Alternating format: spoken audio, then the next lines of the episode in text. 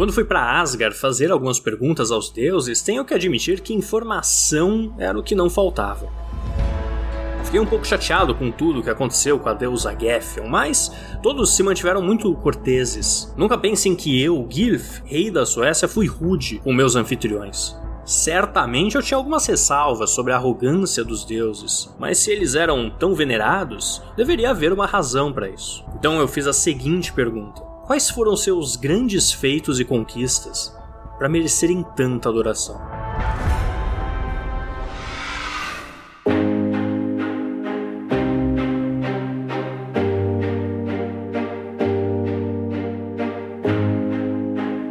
Eu sou Caio Corraine e você está ouvindo ao Ecos da História Ragnarok. Um podcast inspirado pelo jogo Assassin's Creed Dawn of Ragnarok. Quanto você sabe sobre Odin, Thor, Loki e seus companheiros? Você realmente os conhece? Venha fazer parte desta aventura junto a esses tão poderosos e sagazes deuses, elfos, criaturas mágicas, anões e gigantes um universo tão fantástico que guiou tanto o destino de bravos vikings, assim como serviu de inspiração para grandes autores. Episódio 3 Os Feitos dos Deuses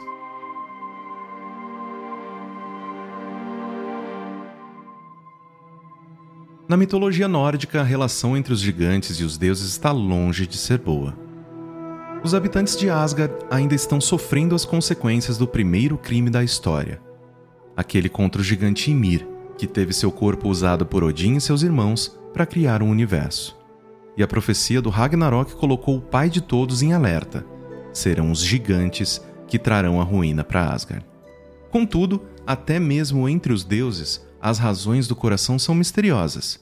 Apesar do perigo profetizado, alguns deuses se casam ou até têm filhos com gigantes.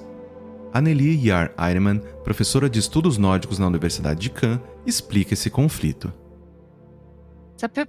Pode até parecer paradoxal, mas na realidade é sobre o equilíbrio. Neste mundo, precisa existir uma balança entre o bem e o mal, e os deuses são quem mantém a ordem na face das sombras e das forças inesperadas. E são essas forças que, na mitologia, se personificam principalmente pelos gigantes. Os deuses criaram Midgard para se protegerem da hostilidade dos gigantes, que na verdade não eram tão hostis assim. Os gigantes não são inteiramente inteiramente maus, da mesma forma que os deuses não são inteiramente bons. Até porque os deuses são complexos e ambíguos. Eles são heróis? Sim, mas não é preto no branco. Não é aquela coisa de deuses são bonzinhos, os gigantes são maus. Na verdade, os gigantes não são tão diferentes dos deuses assim. E no meio dessas relações surpreendentes, Thor, mesmo casado com a deusa Sif, teve dois filhos com a gigante Yarsaxa: Magni, o deus da força, e Modi, o deus da coragem. Temos o caso de Niord, o deus do oceano, e a gigante Skadi, que são os pais dos gêmeos Freyr e Freya. Até mesmo Loki, o grande deus da discórdia, sucumbiu aos charmes da poderosíssima Angriboda. Juntos eles tiveram três bebês monstruosos: Hel, a deusa da morte, Fenrir, um lobo aterrorizante, e Jormungand, uma serpente colossal. E todos os três têm um papel extremamente sombrio e essencial na história. Mas o fato é que, mesmo com esse amor todo, a vontade pela guerra fala mais alto. E, colocando essas semelhanças de lado, durante boa parte do tempo, os deuses de Asgard e os gigantes de Jotunheim se odeiam profundamente. Odin pode contar não só com ele, mas com seus melhores guerreiros para lutar contra os gigantes e tentar conter seus avanços, principalmente com o todo-poderoso Thor na linha de frente. O Thor que a gente vê na cultura pop tem muito em comum com o Thor do velho nórdico. Quem fala sobre isso é Eric Lacey, professor em linguagem e literatura na Universidade de Winchester. Hoje ele é tido como um grande herói do povo, alguém que vai além para salvar a todos, colocando até sua vida em risco para conter as grandes ameaças cósmicas. E lá atrás certamente tinha muitas dessas associações também, até mesmo com o fazendeiro comum na Islândia medieval. Muitas fazendas da Noruega e da Islândia carregam nomes vinculados ao Thor. Eles estão de uma forma fazendo homenagens a ele. Como se dissessem que este é o Deus que queremos doar todas as nossas energias em todos os nossos dias.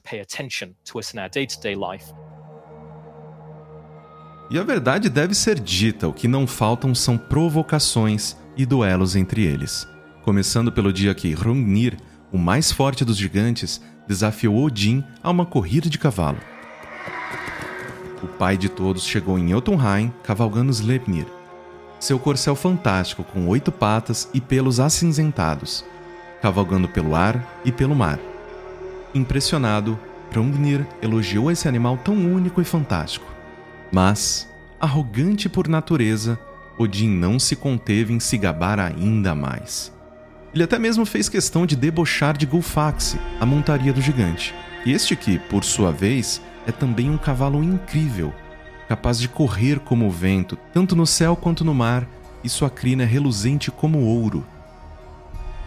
Furioso aos deboches, Hrungnir começa a corrida à frente de Odin, mas rapidamente o pai de todos os deuses toma a dianteira.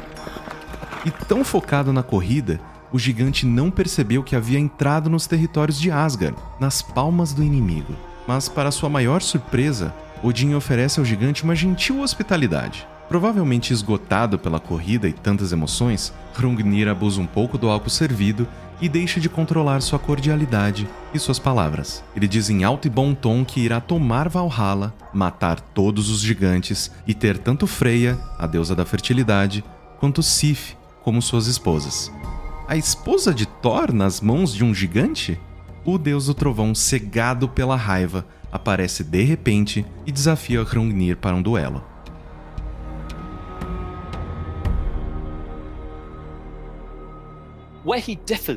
É neste ponto que o Thor que vemos na cultura pop hoje se difere dos mitos. Ele tem uma gama de inimigos muito, muito estreita, dos quais ele realmente iria atrás para lutar. E esses inimigos eram os inimigos dos deuses, que coincidentemente poderiam ser inimigos da humanidade. E os gigantes são os exemplos disso. Então temos Thor deixando tudo de lado para destruir os gigantes com seu martelo. E vemos ele fazendo isso sempre que os deuses estão em algum perigo. Thor é um deus muito simples em muitos sentidos. Thor vê gigante, Thor mata gigante. Thor e Hrungnir saem dos salões de festividades e pegam suas armas. Hrungnir é um oponente formidável. Junto com seu tamanho, ele tem uma peculiaridade. Seu coração e sua cabeça são feitos de rocha, e ele está armado com um escudo enorme e uma pilastra de pedra. Thor e Hrungnir correm para a sua batalha. O gigante arremessa a pilastra de pedra com toda a sua força e acerta Thor diretamente na cabeça. O deus colapsa ao chão, mas antes de perder sua consciência, ele lança Mjolnir na direção da cabeça do gigante. O martelo não só acerta, como estilhaça o crânio de Hrungnir, que morre na hora. O corpo do gigante cai em cima de Thor, que agora, além de tudo, está preso sem condições de se libertar.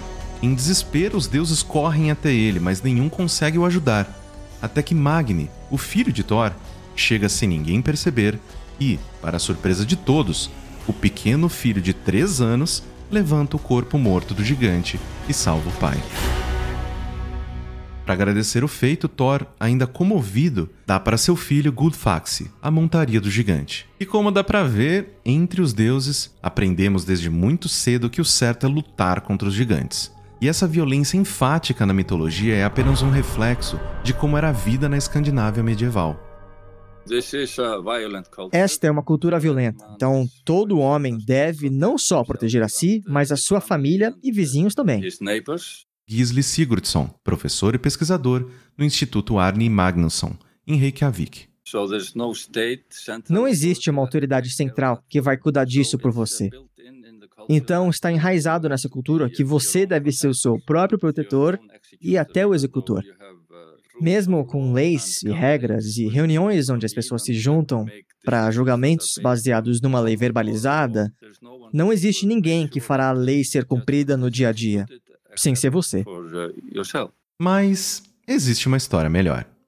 Um dia, Thor e seus serviçais, Thialf e Roskva, acompanhados de Loki, decidem visitar os gigantes. Enquanto andavam por uma floresta sombria, eles encontram um abrigo para a noite em uma casa abandonada. Na manhã seguinte, eles são acordados por tremores. A casa está andando. Bem, na verdade, a casa não era uma casa. Ela é a luva de um gigante chamado Screamer e está se mexendo por conta do ronco dele. O gigante é surpreendentemente simpático e se oferece para andar com eles pela floresta. Durante um período de descanso, ele até divide com os viajantes um pouco das suas provisões. Mas Thor, mesmo com toda a sua força, não consegue desfazer o nó que fecha a bolsa de provisões. Pensando ser algum tipo de cilada, o deus do trovão não demora para agir, e enquanto Screamer cochila, Thor o acerta na cabeça com seu martelo. O suficiente para destruir qualquer crânio. Mas o gigante acorda e pergunta se alguma folha ou algo do tipo caiu em sua testa. Thor, embasbacado, espera mais uma vez Screamer pegar no sono. E mais uma vez ele o acerta. Mas nada acontece. Scream nem sequer se arranha e não nota o acontecido. Nos primeiros raios da manhã, Thor, Loki, Thialf e Roskva deixam o gigante para trás e seguem o caminho sozinhos.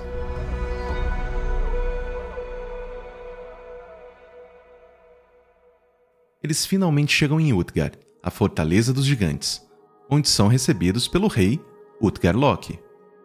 Esse gigante colossal debocha do tamanho dos quatro viajantes e diz que ninguém pode ficar em seu castelo sem que se provem dignos. Loki é o primeiro, e ele afirma que ele consegue comer mais rápido do que qualquer um.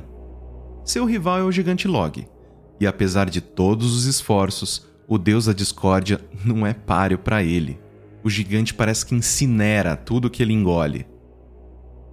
Na vez de Thialf, ele opta por um desafio de velocidade, e seu rival na corrida é Hug. Mas o gigante é muito mais rápido, sem chance para o jovem garoto. Finalmente é a vez de Thor, e ele se gaba por ser o melhor com bebidas que existe, mas durante seu teste, ele não consegue, nem de perto, terminar um chifre de hidromel em três goles. Perplexo, ele pede por mais um desafio. Decide provar sua força. Utgar Loki pede para o deus levantar seu gatinho, um jogo popular entre as crianças no castelo, e ele mal consegue tirar do chão uma das patas do gato. Com o ego ferido, o protetor de Asgard pede para que ele possa provar seu valor em uma luta, e o rei gigante traz Eli, sua velha enfermeira. Thor dá o seu melhor, mas a velha mulher nem sequer se move. E quando chega a vez de Eli, a gigante imobiliza o deus e até mesmo o obriga a ficar de joelhos no chão. Humilhados, Thor, Loki, Thialf e Roxkva deixam Utgard tristes e fracassados. Será que os gigantes conseguiram mesmo ultrapassar os deuses? Utgard Loki os acompanha para fora da fortaleza e, uma vez além das paredes, o rei dos gigantes e um mestre da ilusão, mostra que ele havia realmente pregado uma peça neles. Na verdade, ele era e sempre foi Screamer disfarçado para ver os feitos dos deuses de perto, e o que ele viu o assustou muito. Os ataques de Thor na sua cabeça não o acertaram de verdade, mas onde ocorreu o impacto, fissuras gigantescas se abriram no chão. Se deparando com tanto poder, sua única escolha foi de os enganar Screamer revela que durante a competição de comida, Loki perdeu não para um gigante comum, mas para o próprio fogo. Thialf, por sua vez, correu contra um pensamento, e mesmo as criaturas mais rápidas não poderiam ir mais rápidos que um espírito. E finalmente, Thor. Ele não conseguiu esvaziar o chifre, pois sua ponta estava conectada diretamente ao oceano. Ele, na verdade, bebeu tanto que seus goles causaram as primeiras marés. E mais, debaixo de um disfarce de um gato estava escondida a colossal serpente Jormungandr, que se desenrolava enquanto Thor tentava, em vão, a levantar. E por fim a velha mulher, que na verdade era a personificação da velhice, que nem mesmo os mais poderosos deuses podem escapar. Esta aparente humilhação era na verdade uma demonstração de força do povo de Asgard sem precedentes, e que isso aterrorizou todos os gigantes que presenciaram tais façanhas.